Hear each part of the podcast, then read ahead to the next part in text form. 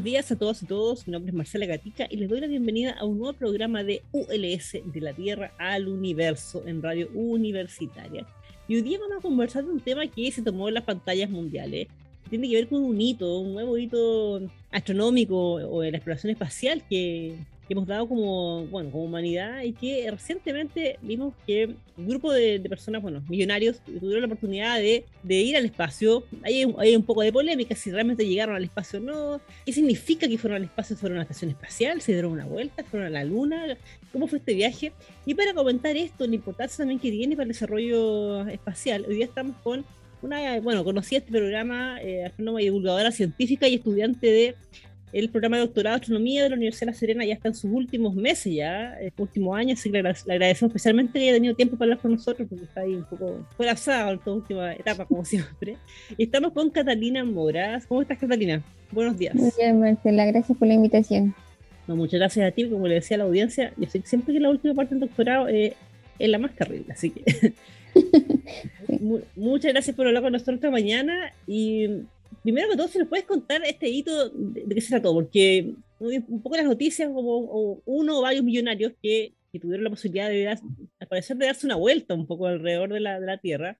Yo la primera vez que escuché que iban al espacio me imaginé como que casi que iban a ir a una estación espacial, así que iban a estar unos meses afuera, pero parece que no fue tan así el tema. Entonces, si nos puedes contar un poco esto de qué se trató.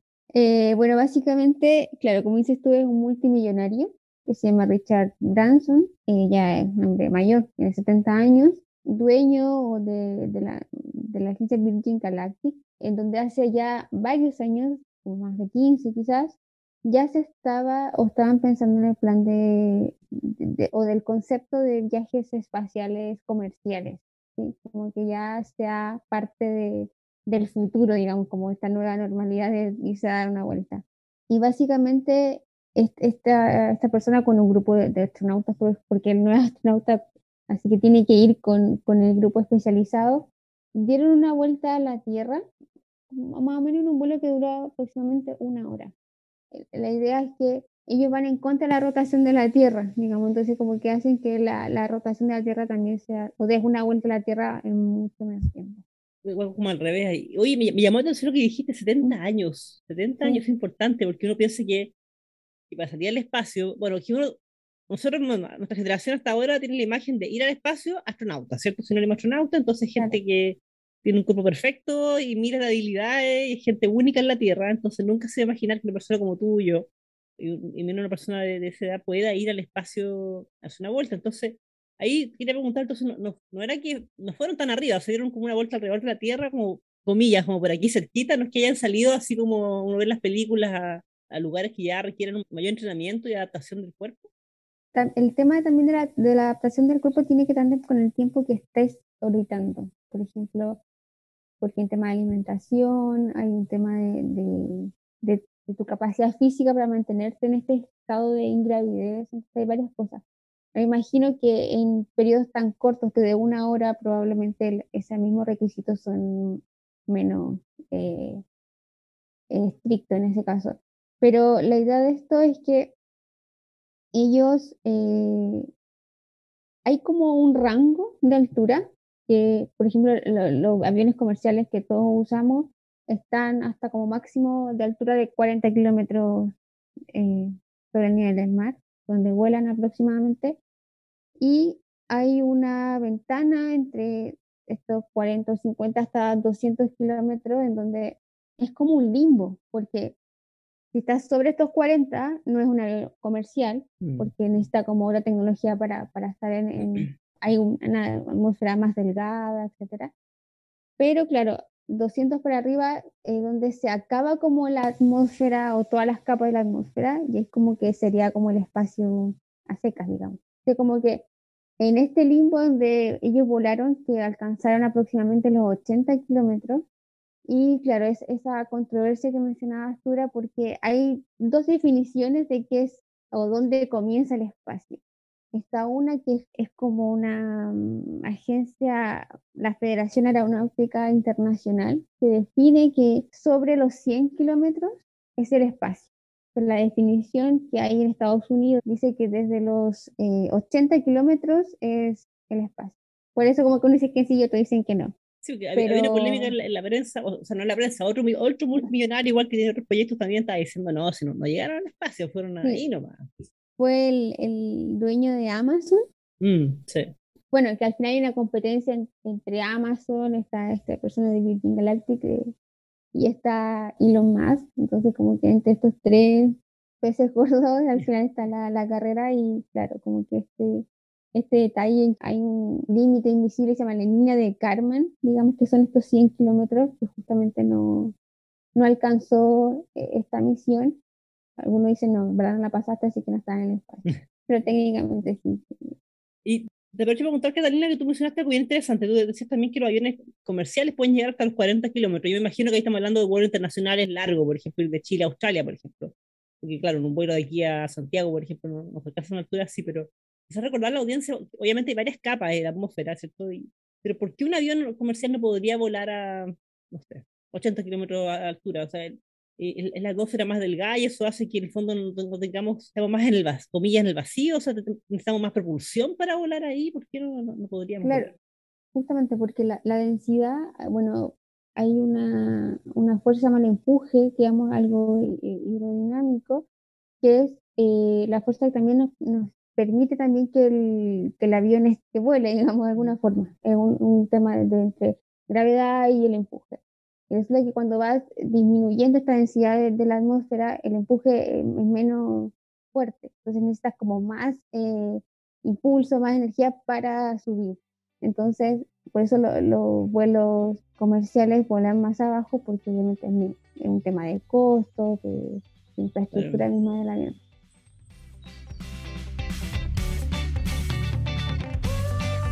ULS, de la Tierra al Universo.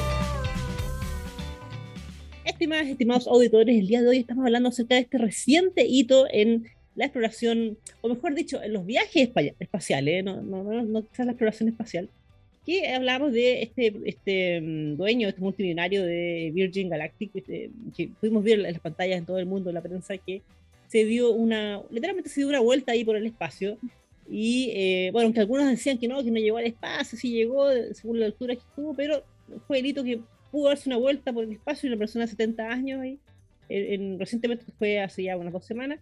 Y estamos hablando con la estudiante del programa de, doctorado en astronomía, Catalina Mora. Bueno, es casi, casi doctora, ya está ahí a puertas ya de terminar en los últimos meses contaba, y nos estaba contando el primer bloque acerca de, bueno, esto de qué se trató, a la altura que voló Esta, esta, nave, si fue o no al espacio, porque había una polémica ahí de que si llegó o no llegó al espacio, cuál es la dificultad de hacer esto.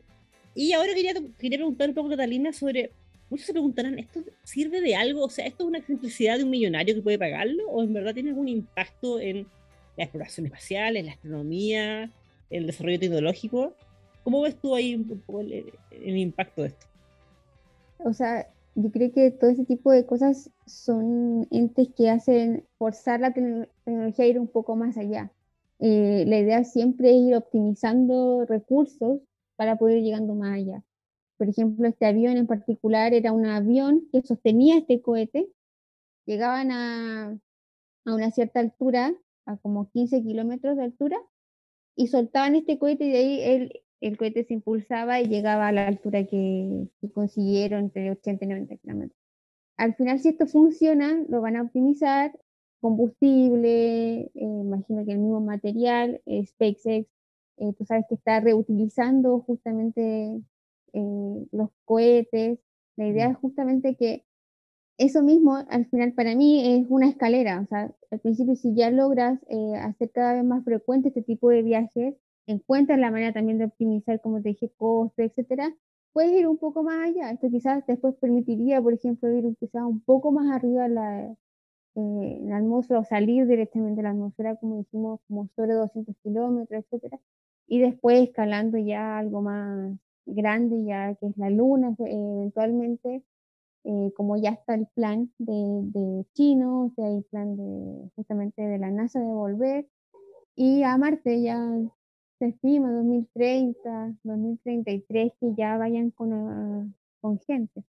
Esto al final es prueba y error y que ya se haya logrado de forma comercial, porque ellos estiman que este ticket espacial va a costar como 250 mil dólares eh, para dar una vuelta a la Tierra en una hora, una hora y media. Entonces, es bastante increíble. Imagino que con el tiempo, como te digo, si van optimizando costos, esto va andando, estos valores disminuyen también y eventualmente en algunos años ya no sea algo tan, tan, tan lejano. Claro, quizás nuestros nietos podrían ir en un precio más o menos accesible, porque claro, nosotros, nuestra generación con 100 mil dólares probablemente muy, son muy pocos los que pueden hacerlo. Es que además como, por ejemplo, el viaje a Marte o, la, la, idea de ir a Marte también ayuda justamente a, a la al avance de la tecnología y también ayuda, o como nos toca a los, más a los mortales, es por ejemplo que pueden ir optimizando justamente viajes comerciales. Si logran eh, optimizar eh, los viajes a Marte, pues ok, hagámoslo a baja escala y justamente lo que se planea, que no sé, un viaje entre Estados Unidos y China, no sé, ya no se dure tres horas, algo así, para que se mm. reduzca un montón. al final, con el objetivo de ir tan alto, por ejemplo, a Marte, esa tecnología que justamente, o el tiempo que se invierte, va chorreando, digamos, en cosas más terrenales y al final es un avance para, para todo, digamos. Es un muy buen punto que tú tocas, porque hoy día, por ejemplo, un viaje de Santiago a, no sé, a Europa, cualquier ciudad de entrada de Europa son por lo menos 13, 14 horas la, primera vuelta. Entonces, claro, si tú me dices que a lo mejor en unos años van a ser 5 horas, 6 horas con la tecnología, sí, claro, ahí uno puede ver un impacto sustantivo, porque todo lo que implica hasta, además estás arriba de un avión, sobre todo si lo pensamos en un contexto de pandemia, que vamos a tener pandemias, bueno, eso no, nos van a acompañar toda la vida, entonces entre menos horas pasemos encerrados en un avión, puede haber una ventaja ahí. Totalmente, además como, disculpa el tema de tecnología, por ejemplo, lo que siempre se habla, viaje de la luna, que habla de, de computadores, de, de, forzar a tener capacidad, digamos, electrónica, o los celulares van a ir evolucionando cada vez más rápido, porque justamente todo va en pro a optimizar y poder llegar a objetivos más altos. Entonces yo creo que sí o sí a, a toda la sociedad en general le llega este tipo de avances. No todos van a poder acceder a viajar a, a dar una vuelta, pero sí la tecnología que consecuencia de, de, este desarrollo sí nos va a tocar a todos de alguna forma.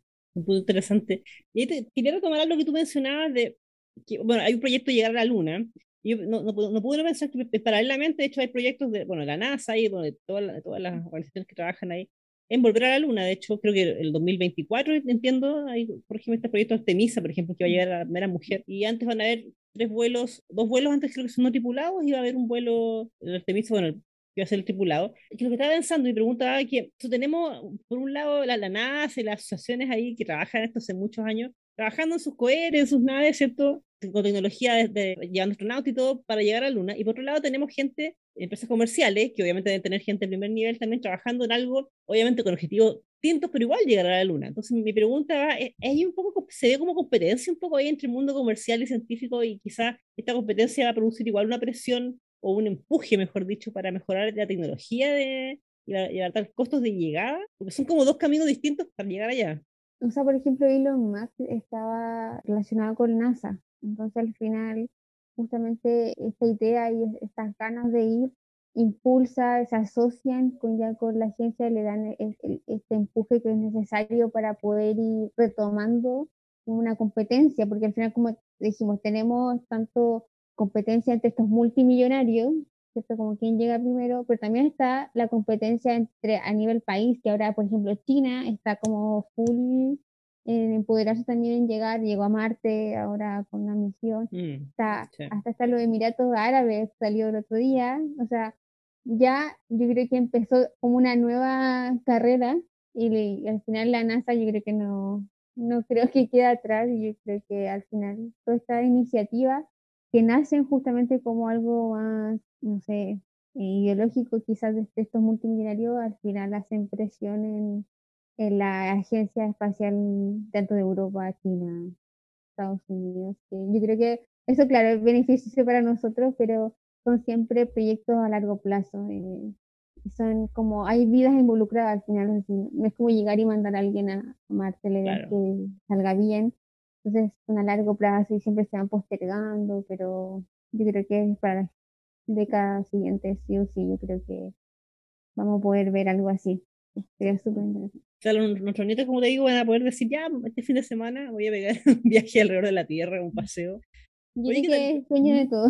Sí, Bueno, quizás nosotros qué hacemos, porque si por una persona de 70 años, a lo mejor nosotros ya no va a ser tan imposible hacer la seda, así que... O sea, de hecho, ahora iba a volar una, una mujer también con su esposo, que también tenían quizás también cerca de 70 años, o sea, yo creo que...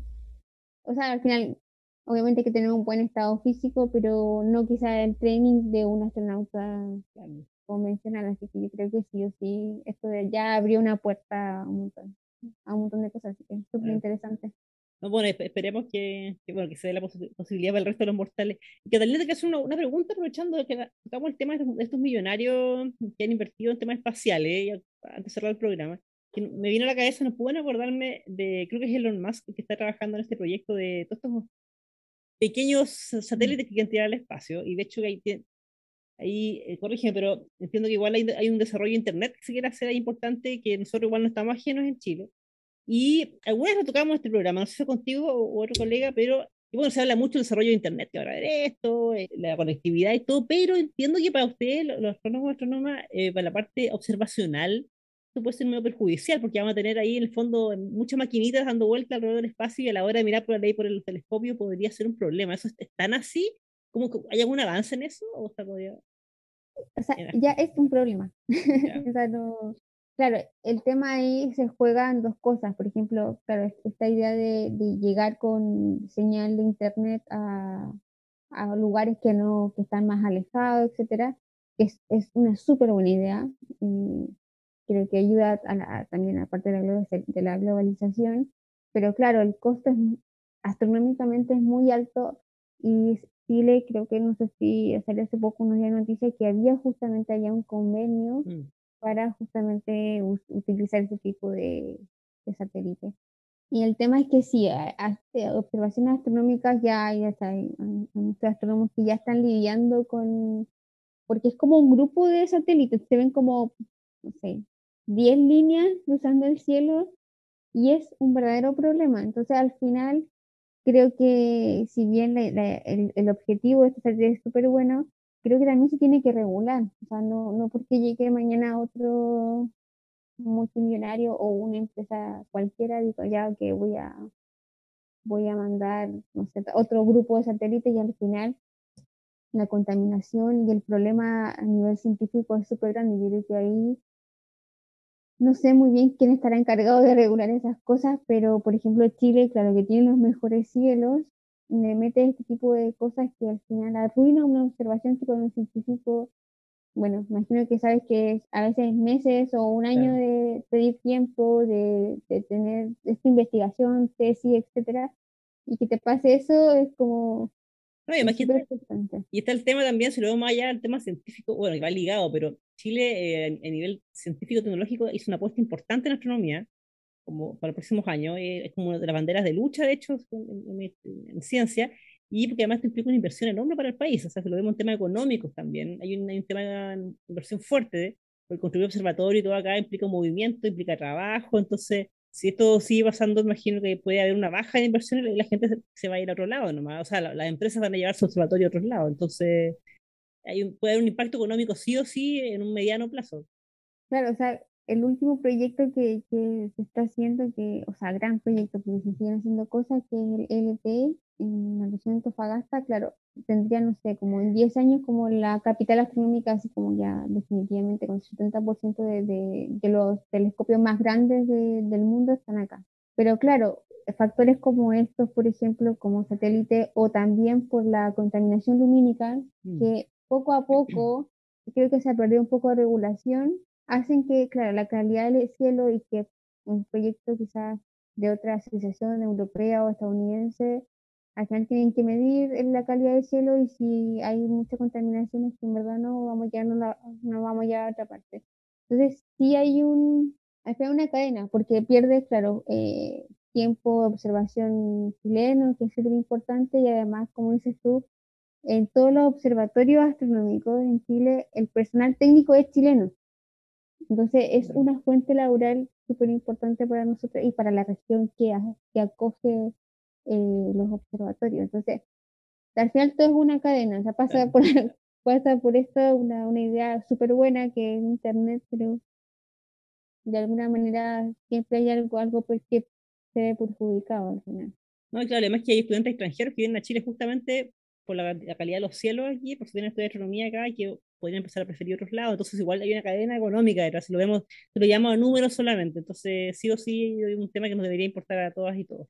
Catalina, se nos pasó volando el tiempo, así que te quiero agradecer mucho por conversar con nosotros hoy día, esta mañana, y ahí también ilustrarnos, en realidad, lo que se nos olvida cuando hablamos de estos temas de, la llegada, de, esta vuelta, ¿cierto? Que es un millonario alrededor del espacio, a eso uno lo ve como una excentricidad, una cosa que uno dice, son cosas de millonario, pero como, como tú decías, nos olvidamos de que a todos, en todas nos, nos chorrea de alguna forma el desarrollo tecnológico que, se puede lograr gracias a esto. Así que mm, le agradezco mucho y en especial como contaba, yo sé que tú estás en tu último mes de tesis, así que sé que estás en un periodo de locura, así que muchas gracias por darte el tiempo de hablar con nosotros. Ok, muchas gracias por la invitación y nada, pues espero que este interés científico siga creciendo, al final a todos nos va a beneficiar de alguna forma. Así es, bueno, por eso estamos también en este programa. Así que bueno, muchas gracias. Y bueno, estimadas, estimados auditores, recuerden que estamos cada martes y jueves a las 8 de la mañana por la 94.5, su radio universitaria. Estamos en todas las redes sociales en arroba cienciasuls para que nos comenten, nos difundan, nos compartan, nos hagan sus preguntas. Así que siempre tenemos muchas actividades, así que no olvide seguirnos. Un abrazo y que tengan una muy buena semana. Las opiniones vertidas en este programa son de exclusiva responsabilidad de quienes las emiten y no representan necesariamente el pensamiento ni la línea editorial de esta emisora y o de la Universidad de La Serena.